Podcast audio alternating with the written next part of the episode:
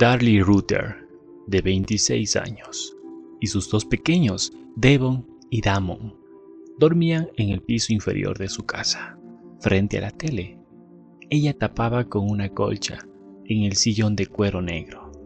Los chicos, de 6 y 5 años, sobre el suelo, con sus mantas y almohadas. Darin Ruther, el padre de la familia, lo hacía arriba, en su dormitorio matrimonial con Drake, el más pequeño de solo siete meses.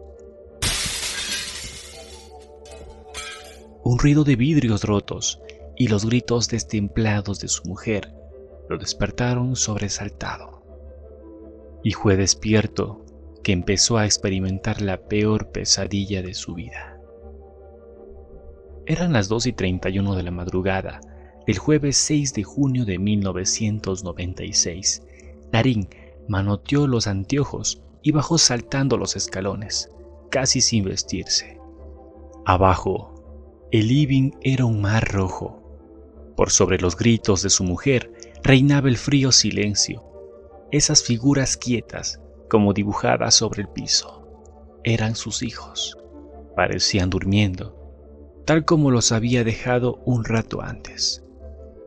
Darlie decía histérica que un hombre blanco vestido de negro, con una gorra, los había acuchillado a ella y a los chicos. Ella llama al 911 mientras él intenta salvar la vida de sus pequeños. Mucho no puede hacer. Devon tiene el pecho lleno de agujeros. Damon está con los ojos bien abiertos. Él lo vio todo. Solo que no puede decirlo. El aire ya casi no circula por sus cuerdas vocales y lucha desesperado para poder respirar. Un minuto después, la policía ya está allí. En aquella preciosa casa de dos plantas, de estilo victoriano y ladrillo a vista, en la calle Elk Drive 5801 de Rowlett, en los suburbios de la ciudad de Dallas, en el estado de Texas, Estados Unidos. La policía revisa la casona señorial, los grandes jardines aledaños, nada ni nadie, el mosquitero de la ventana del garaje, el lugar por donde Darlie dijo que había escapado el intruso está cortado. Cuando llega la ambulancia, Darlie está sosteniendo con su mano una toalla contra su propio cuello herido. Su cara desencajada, los ojos azules, su melena rubia y despeinada. El camisón manchado de sangre conforman la trágica fotografía de una madre en la situación límite de su vida. Los chicos tienen heridas mortales. En cambio, las heridas de Darlie no suponen un grave riesgo. La ambulancia la traslada al hospital, donde le suturan los tajos del cuello y del brazo. Un par de días después es dada de alta. ¿Qué tal, criatura humana? ¿Te encuentras en el Meraquí de Galo Morocho? A continuación, te voy a relatar una de las historias que conmocionó y sigue conmocionando a la sociedad, sin todavía tener una respuesta exacta. Esto es Historias en el Meraquí de Galo Morocho. Condenada a muerte por acuchillar a sus hijos. Siempre juró ser inocente y una misteriosa huella podría salvarla. Esa es la fría crónica de un crimen espantoso que fue juzgado hace 25 años atrás y donde Darlie fue la condenada. Ahora te voy a comentar los detalles y por qué ella fue rápidamente la señalada. Darlie, la madre, en su testimonio, Del sábado 8 de junio de 1996, 48 horas después de los asesinatos y luego de ser dada de alta de la clínica, la joven madre declaró a la policía de puño y letra lo siguiente. Darin, mi marido, y Dana, mi hermana, llegaron a casa desde el trabajo. Los chicos estaban afuera jugando con los hijos del vecino. Yo estaba terminando de preparar la comida. Damon volvió a casa y Devon llamó.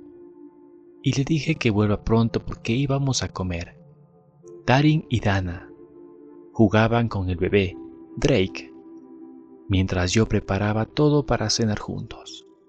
Después de comer, todos limpiamos. Yo estaba caminando al bebé cuando Darin sacó los restos de comida y los puso en un container. Charlamos un rato sobre lo contento que estábamos porque en las últimas tres semanas el negocio había estado lleno de clientes. Devon y Damon preguntaron si podían jugar con amigos un poco más y le dijimos ok. Nosotros nos sentamos por ahí a ver un poco de televisión. Más tarde le pedí a Darin que llevara en el auto a mi hermana a su casa porque yo no estaba sintiéndome bien. Los chicos bajaron mantas y almohadas y me preguntaron si podían ver televisión conmigo. Les dije que sí. Jugaron un rato en el piso con Drake, frente a la tele, mientras yo hacía pochoclo. Unos 20 a 25 minutos después, Darin volvió y se sentó con nosotros a ver televisión. Con detalles precisos de cada instante de esa última noche en familia, siguió. El bebé se puso molesto y le preparé una mamadera. Poco después, los chicos se habían dormido. Darin se llevó a Drake arriba, lo puso en su cuna y volvió a bajar. Charlamos un rato de los problemas que teníamos con el auto y el barco y discutimos un poco.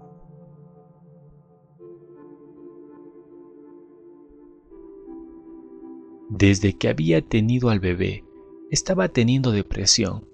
Le dije a Darin que estaba deprimida porque no estaba pudiendo llevar a los chicos a ningún lado, porque solo teníamos un auto. Él me dijo que me amaba. Y como yo quería ver la tele un rato más, me preguntó si yo quería que él durmiera allí con nosotros.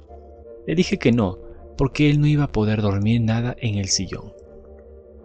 Yo había estado durmiendo en el sillón cada tanto en las últimas semanas, porque Drake lo hacía en su cuna, en nuestro cuarto, y cuando se movía me despertaba.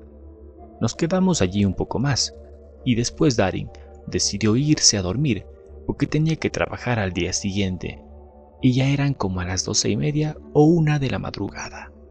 No estoy segura. Me dio un beso y me dijo que me amaba, y yo le dije que lo amaba también. Casi sin respirar, continuó. Después de un rato, me empecé a quedar dormida, y lo siguiente que recuerdo es despertarme con una impresión sobre mí.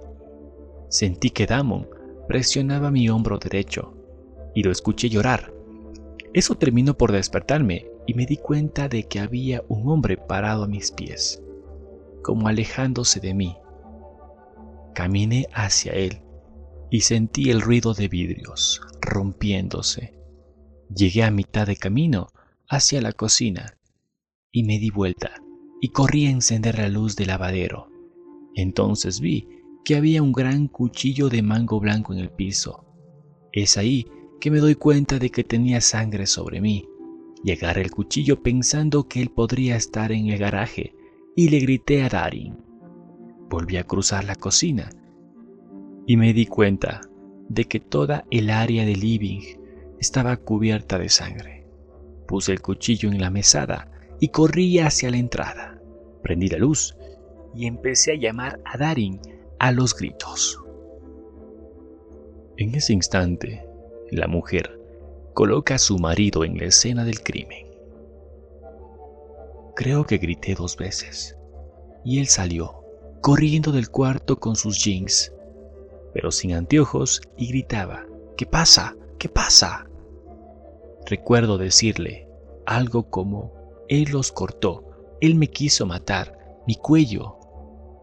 Bajó las escaleras corriendo y entró donde estaban los chicos y tomó el teléfono y llamó al 911. Darin empezó a hacerle RSP, reacción cardiopulmonar, a Devon, mientras yo puse una toalla en mi cuello y una toalla sobre la espalda de Damon. Me recuerdo diciéndole a Damon que aguantara, que mami estaba allí. Miré a Darin y vi que la mesa de vidrio había sido dada la vuelta. Luego vi vidrios en todo el piso de la cocina. Abrí la puerta y le grité a Karen, mi vecina. Volví hacia Damon, que para entonces ya se había dejado de mover. Y justo entró la policía. Los paramédicos intentaron trabajar con los chicos. Darin gritaba, ¿quién hizo esto? ¿quién hizo esto? Y yo empecé a preguntar si mis hijos estaban muertos. Darin estaba llorando y me dijo que sí. Luego de eso, solo me acuerdo de estar gritando y que le mostraba mi cuello a Darin, mi marido.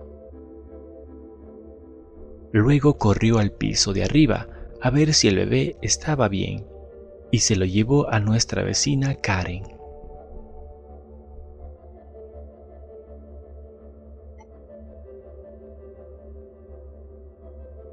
Darin, su marido, declaró el mismo día y relató lo siguiente.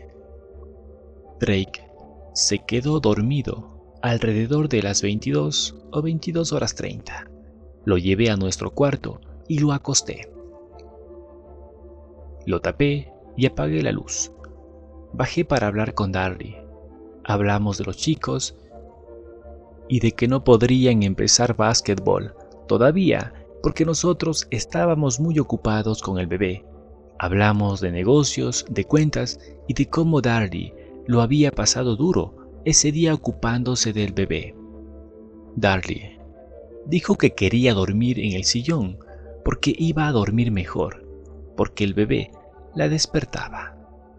Los chicos estaban dormidos con sus almohadas y mantas en el piso. Devon estaba dormido también frente al televisor. Y Damon estaba dormido entre el sillón donde estaba Darly y la mesita ratona. Entonces fui a buscar al piso de arriba una almohada y una frazada para ella y bajé otra vez y la tapé hablamos un poco más acerca de un viaje a Cancún que ella haría con unas amigas de enfrente. Y le di un beso de buenas noches. Le dije que soñara conmigo y subí a la una de la madrugada. Prendí la tele de nuestro cuarto, miré unos 10 o 15 minutos, me saqué los anteojos y apagué la tele.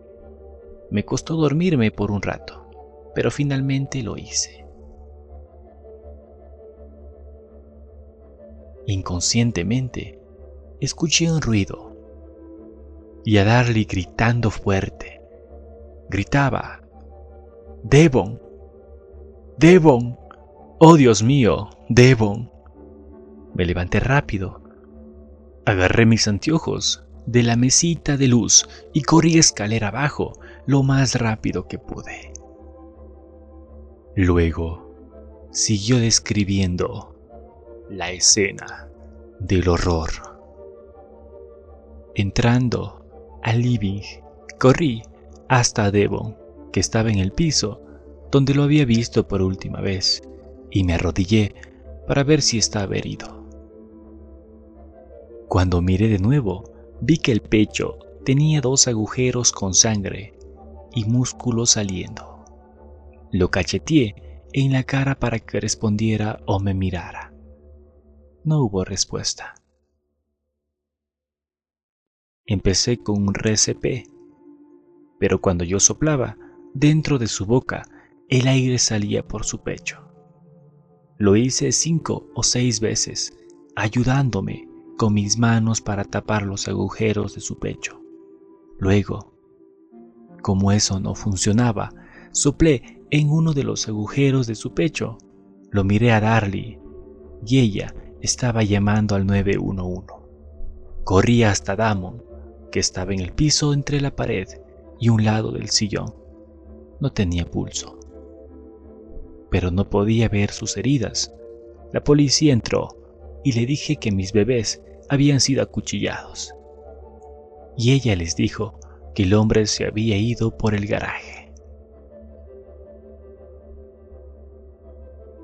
Subí a ponerme mis pantalones.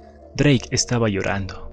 Lo único que podía pensar es en ir a pedirle ayuda a Karen, mi vecina.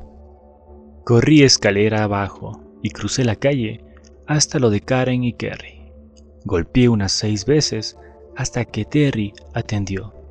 Ellos estaban en shock y corriendo hasta mi casa conmigo cuando estaban poniendo a Damon en una camilla. Yo sabía que Devon estaba muerto antes de cruzar la calle. Karen me dijo que Darby estaba también cortada. No me había dado en cuenta, a pesar de que estaba llena de sangre desde el cuello hasta el camisón. Los chicos fueron enterrados tres días después, el 9 de junio. El 14, el día que Devon hubiera cumplido siete años. Darby y Darin llevaron a cabo un festejo que resultaría sumamente perjudicial para la joven madre en el juicio que vendría. Celebraron el cumpleaños de su hijo mayor en el cementerio. Soltaron decenas de globos amarillos celestes y rojos y cantaron al lado de su tumba el cumpleaños feliz.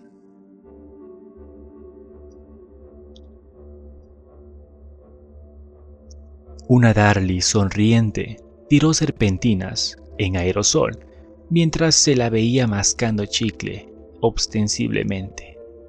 Las cámaras de televisión la enfocaban en primer plano. Nadie podía creer lo que veía. Luego, el matrimonio, Routier dio una nota de 45 minutos al noticiero Kawax TV del Canal 5. Allí dijeron que ellos no tenían nada que esconder, que no tenían idea por qué alguien había asesinado a sus hijos. No parecían padres devastados. No había llantos ni enorme desolación. Esas imágenes serían el pasaporte de Darly a la pena de muerte. La opinión pública, los investigadores del caso, la fiscalía y los jurados las considerarían un espectáculo morboso. El efecto sobre su imagen fue devastador, aunque algunos familiares la defendieron y dijeron que nos había mostrado la parte más solemne de la ceremonia lo cierto, que ese día se dictó sentencia. Darley se defendió argumentando. Él quería celebrar los siete años. Hice la única cosa que supe hacer para honrarlo y concederlo todos sus deseos, porque él ya no está más aquí. Pero ¿cómo sabes qué vas a hacer cuando pierdes los niños? ¿Cómo sabes cómo vas a reaccionar? Cuatro días después, fue acusada de asesinato capital y llevada al centro de detención Liu Terred. La fianza impuesta fue de un millón de dólares. Para los investigadores de homicidios, el relato de lo ocurrido contado por Darley no conjugaba para nada con la escena del crimen. El de Daring concordaba perfectamente. Además, ella nunca lo había situado en el piso inferior durante los hechos. No te olvides que estás escuchando el podcast del Meraquí de Galo Morocho. historias. ¿Qué cosas no cerraban de lo que dijo Darley? Muchas. Por ejemplo, que no había sangre en el sofá donde ella estaba durmiendo y donde supuestamente había sido acuchillada en el cuello. El detective Jimmy Ray Patterson testificaría en el juicio que la policía había encontrado sangre cerca de la bacha de la cocina y cerca de la puerta principal, y que extrañamente no se había hallado nada de sangre cerca de la ventana del garaje, por donde dijo Darley se había escapado el intruso. Tampoco lo había fuera de la casa. Algo que también mencionó el investigador Patterson, que dejó frío a todos los presentes, fue que Darley no había demostrado mucha preocupación por sus hijos. Mientras la policía la entrevistaba esa fátida mañana, su abogado defensor esgrimió frente al jurado que eso era por el efecto de los sedantes, pero la estocada ya había sido dada. Más conmovido estuvo el paramédico Jack Colby, quien recordó el último aliento de Damon. Él intentaba buscar aire, y esa fue la última vez que respiró. Sus ojos estaban abiertos y todavía había un destello de vida en ellos. Mientras estaba con él, solamente se fue desvaneciendo. Otro doctor que la examinó sostuvo que las heridas que ella presentaba aparentaban ser auto-infligidas y que eran más bien superficiales. Las declaraciones de varios enfermeros que la atendieron esos días en el hospital también la dejaron mal parada. Según ellos, había dado diferentes versiones sobre cómo había ocurrido el ataque, y un policía de Routel testificó que había encontrado las pólizas de seguros de los chicos y un testamento manuscrito de Darley Routier detrás del sillón. Encima, la investigación sacó a relucir que a la mujer le habían negado un préstamo de 5 mil dólares tres días antes. Estaban llenos de deudas y tenían muy poco dinero en el banco. El experto criminal James Kronk aseguró que se dio cuenta enseguida de que el relato no coincidía con la escena del crimen. Para él, no había existido ningún intruso en el hogar de los Routier. Tampoco ayudó lo que declaró la mujer que se ocupaba de la lavandería de la casa de los Routier. Contó que el día antes de los crímenes había hallado al bebé Drake totalmente envuelto en frazadas, intentando respirar. ¿Qué había ocurrido? ¿Una casualidad?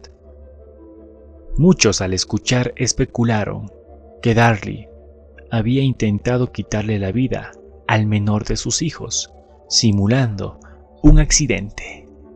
Una de las ex mejores amigas de Darley, Bárbara Hobel, subió al estrado a declarar que menos de un mes antes de lo ocurrido, Darley le había confesado que había intentado quitarse la vida. Por otro lado, uno de sus propios cuchillos de cocina tenía rastros del mosquitero roto. La policía concluyó que había sido el utilizado para cortar dicho mosquitero. En octubre de ese año, la pericia forense sobre las manchas describió que la media con sangre hallada varias casas más allá del hogar de los Router contenía ADN de Darley y la sangre era efectivamente de los chicos. También se demostró que la ventana del garaje por la que había salido el asesino estaba cubierta con polvo y que éste no se había visto alterado en absoluto. Una clara indicación de que por allí no había salido nadie, incluso las flores que estaban debajo de la ventana tampoco habían sido pisadas. Los investigadores dijeron que ella se habría autoinfligido las heridas, parada frente a la bacha de la cocina. También sugirieron que Darin podría haber ayudado a Darly a montar la escena para confundir a los investigadores, porque encontraron en las zapatillas de tenis de Darin fibras que coincidían con la media con sangre de los chicos. Darin negó todo y Darly nunca lo puso en la escena. Él quedó fuera de la mira de los detectives. También encontraron pelo de Darly en la arma asesina. Además, las gotas de sangre de su camisón detrás del hombro derecho y que pertenecían a sus hijos tenía el patrón que dejaba la hoja del arma asesina. Eso dijo el experto Tom Bissell al testificar. Los rastros de sangre que se encontraban en la parte posterior de la camisa de dormir de Darly indicaban que había levantado el cuchillo por encima de su cabeza varias veces, mientras lo retiraba de cada niño para apuñalarlo una y otra vez, dejando ese reguero sangriento. El agente especial de la FBI, Alan Brantley, sostuvo que para él la persona que mató a Damon y Devon era alguien que los conocía. Agregó que parecía que el atacante había tenido más cuidado con las cosas de la casa que con los chicos. Que era raro que no hubiera atacado primero a Darley y que las heridas sufridas por los menores no eran para nada comparables con las de su madre. Para el colmo, estaba el diario personal de Darley, donde un mes antes había escrito una nota suicida. Los investigadores primero y luego la fiscalía la describieron como una persona bella, fría y egoísta, como una madre frívola a la que le gustaban las alhajas y que preocupaba por la estética se había puesto implantes mamarios como una mujer que tenía juguetes sexuales en su cuarto y que le gustaba viajar sola con sus amigas. Los prejuicios volvieron a jugar una carta fatal para la madre sospechosa. Como el matrimonio tenía más deudas, dedujeron que ella habría matado a sus hijos por codicia porque no estaba pudiendo sostener su altísimo nivel de vida y porque querría cobrar las pólizas de seguro de vida de los chicos de 5 mil dólares. Darley negó todos los cargos. Sostuvo que peleó con el asaltante, que tiraron un rack de donde cayó la copa de vidrio para vino, que intentó perseguir al intruso. No le creyeron la única huella dactilar no identificada, que no pertenecía a nadie de la familia, ni a nadie que hubiese participado de la investigación y hubiera estado en la casa. Fue hallada en la mesa ratona, pero estaba demasiado dañada para extraer el ADN. El 6 de diciembre de 1996, mientras Darin Routier Vivía en casa de unos familiares. El hogar familiar les fue arrebatado por el banco porque no había pagado desde crimen los 1.300 dólares mensuales de la hipoteca. El 1 de enero de 1997, Darley fue trasladada a la prisión Care Country. Parker, un investigador privado, dijo que Darley no le había negado haberlos matado, pero que repetía, si yo lo hice, no lo recuerdo. El 4 de febrero de 1997, Darley fue condenada a la pena de muerte por inyección letal, por el homicidio de su hijo Damon, el asesinato de su otro hijo Davon. Increíblemente, nunca llegó a juicio. Darin, su esposo, apoyó siempre a su mujer y la visitó durante muchos años, cada tres semanas. sostiene hasta hoy que es inocente. No fue el único. Hubo más personas que dudaron de la culpabilidad de Darley. Uno de los jurados, Charles Sanford, aseveró en una declaración jurada, luego de ver la cinta completa del festejo de cumpleaños sobre la tumba de Devon, donde en la primera parte de la misma se ve un acto más solemne y con plegarias, que de haberla visto entonces quizá no hubiera votado de la misma manera. Los que la defienden hacen notar también que el brazo herido es el derecho y ella es diestra. También sostienen que hubo a 800 metros de la sala otro intento de robo similar, cortando un mosquitero. Un testigo, Darlene Potter, declaró haber visto a dos hombres de apariencia sospechosa en el área esa noche. El abogado de Darley, Richard Burr, en su petición post-condena, se refirió al escaso tiempo que podría haber tenido la acusada para realizar todo lo que se le endilgó. Según el patólogo forense, Damon podría haber sobrevivido con sus heridas solo nueve minutos, debido a que la llamada al 911 duró seis minutos y que la policía llegó un minuto después de haber cortado la comunicación. Eso le dejaría a Darley apenas dos minutos para todo, acuchillar, cortar la ventana y dejar la media fuera de la casa.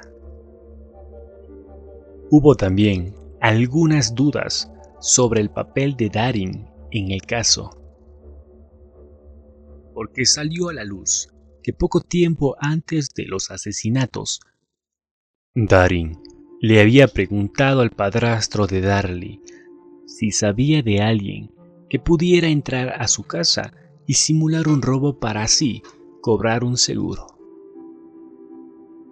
Los defensores de Darley insisten en que sus heridas no eran tan superficiales como se dijo, que la del cuello pasó demasiado cerca de su carótida y que algunas podrían ser defensivas. Agregan que las pruebas se contaminaron porque la ropa de Darley y la de sus hijos fue puesta en una misma bolsa de evidencia.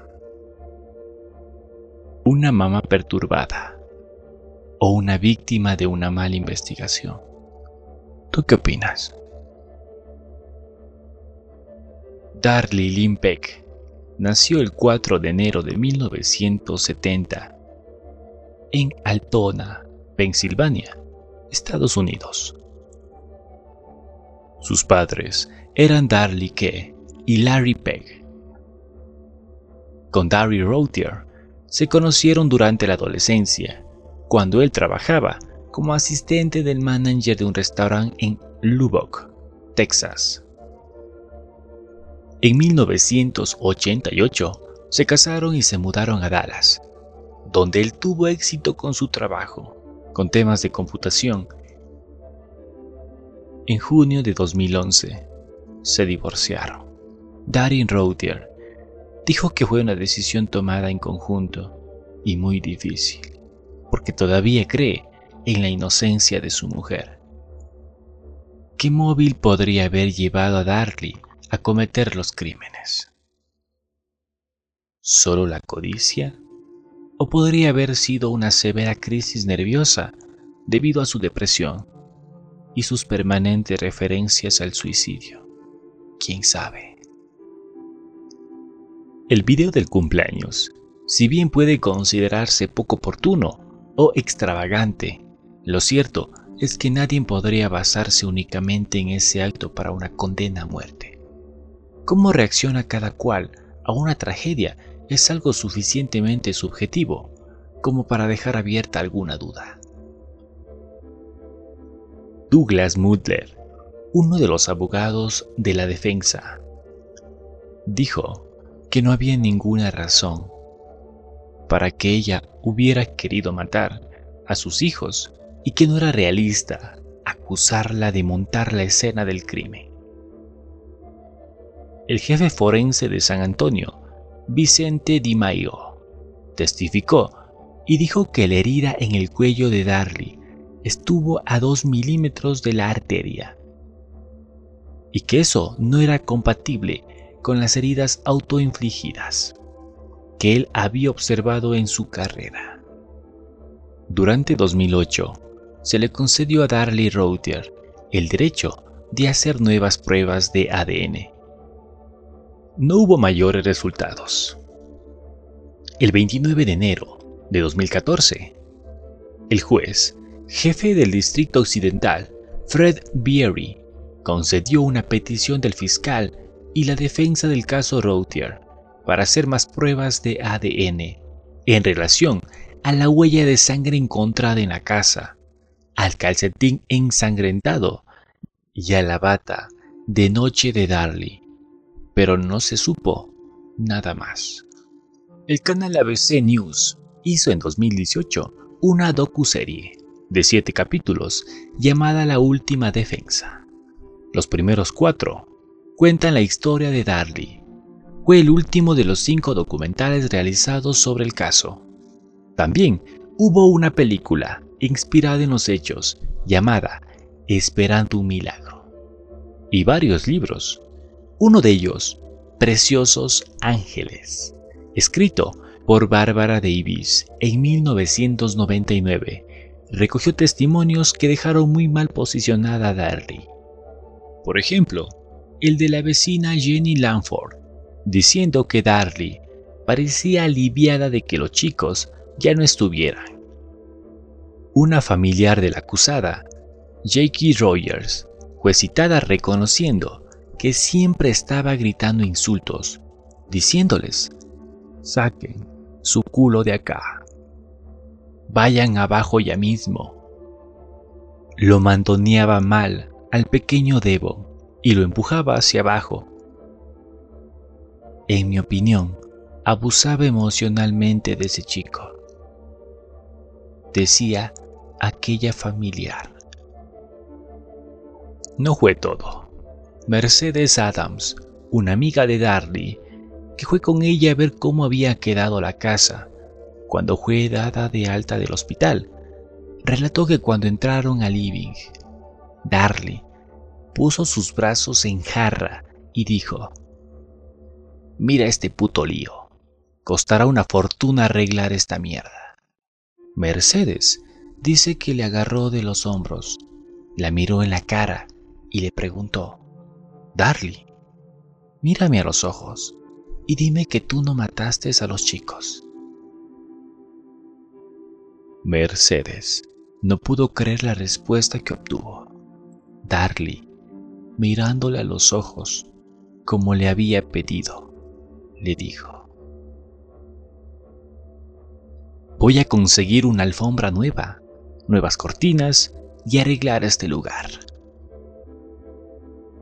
A pesar de las horrendas circunstancias que rodearon los primeros meses de su vida, el pequeño Drake, Router, se convirtió en un tranquilo joven de 24 años de grandes ojos azules, que cree en la inocencia de su madre y la visita regularmente. Según su padre, aunque su vida fue compleja desde el inicio, Drake no manifestó jamás ira por lo vivido, ni tuvo problemas con la ley. Apenas ocurrido los crímenes, Daring no se hizo cargo inmediatamente de su hijo tuvo que poner primero en orden sus finanzas y el juez de Texas envió a Drake con una familia sustituta. Más tarde, se le otorgó la custodia a los padres de Daring, Salirda y Leonard Routier. Daring, que había sido muy exitoso en el mundo de la computación, perdió con los crímenes y con sus deudas lo que había acumulado su mansión victoriana, su yacht y su auto Jaguar modelo 1986. Empezó de nuevo en la ciudad de Lubbock, donde Drake se mudó a vivir con él. Pero el camino les deparaba nuevos y dramáticos escollos. En 2013, a Drake se le declaró una leucemia linfoide aguda, el cáncer de sangre más frecuente en los chicos. Lo ocurrido le facturaba en el cuerpo las penurias atravesadas. Drake dio una entrevista por primera vez en su vida al canal CNN y le permitió fotografiar una de las secciones de quimioterapia a las que fue sometido. El 13 de octubre de 2016 terminó su tratamiento en el Hospital de Niños de Dallas y en junio de 2018 se supo que la enfermedad estaba en remisión, o sea, disminución o desaparición de los signos y síntomas de cáncer.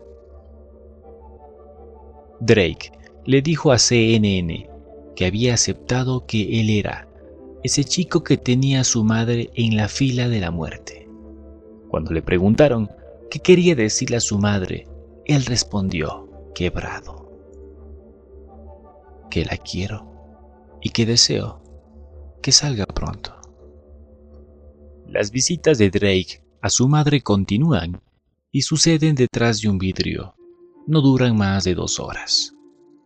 Aquel 6 de junio de 1996, Darlie no estaba bien. Pasaba momentos de inestabilidad y tenía ideas suicidas. Pero hay muchos que encuentran todavía un resquicio para la duda. Su madre, Darley que su hijo Drake y su ex marido sueñan con verla con libertad. En 2018, tanto la defensa como la acusación estuvieron de acuerdo con hacer una tercera ronda de testeos de ADN de la escena, en especial de la huella dactilar de la mesa ratona. Lo hicieron, pero no han encontrado a quién pertenece.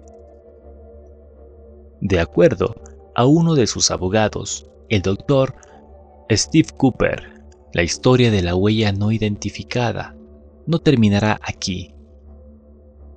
Confía en que con la ayuda del proyecto Inocencia de Nueva York, que se ha unido a la defensa, podría por lo menos quitar a Darley del corredor de la muerte. Están convencidos de que en esa enigmática huella está la llave de su libertad. Por ahora, Darley, con 51 años cumplidos, sigue parada en su fila de la muerte. En 2022, tendrá la misma cantidad de años vividos en prisión que los disfrutados en plena libertad. Esto es El Meraquí de Galo Morocho. Te me cuidas. Hasta pronto.